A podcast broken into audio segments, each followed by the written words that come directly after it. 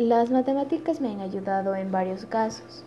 Un ejemplo de aquello es la moda aritmética, la cual nos sirve para verificar qué valor es el más escogido entre una población, grupo, etc.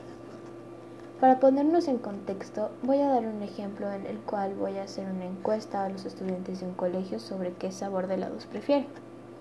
Que sí lo hemos hecho en nuestra institución, pero la diferencia es que con algunos cursos. Los sabores escogidos son chocolate, vainilla y chicle. Con esto puedo contar los votos y sabré cuál es la moda. En este colegio la mayoría de estudiantes de... escogió el chocolate, por lo que la moda es el sabor de chocolate.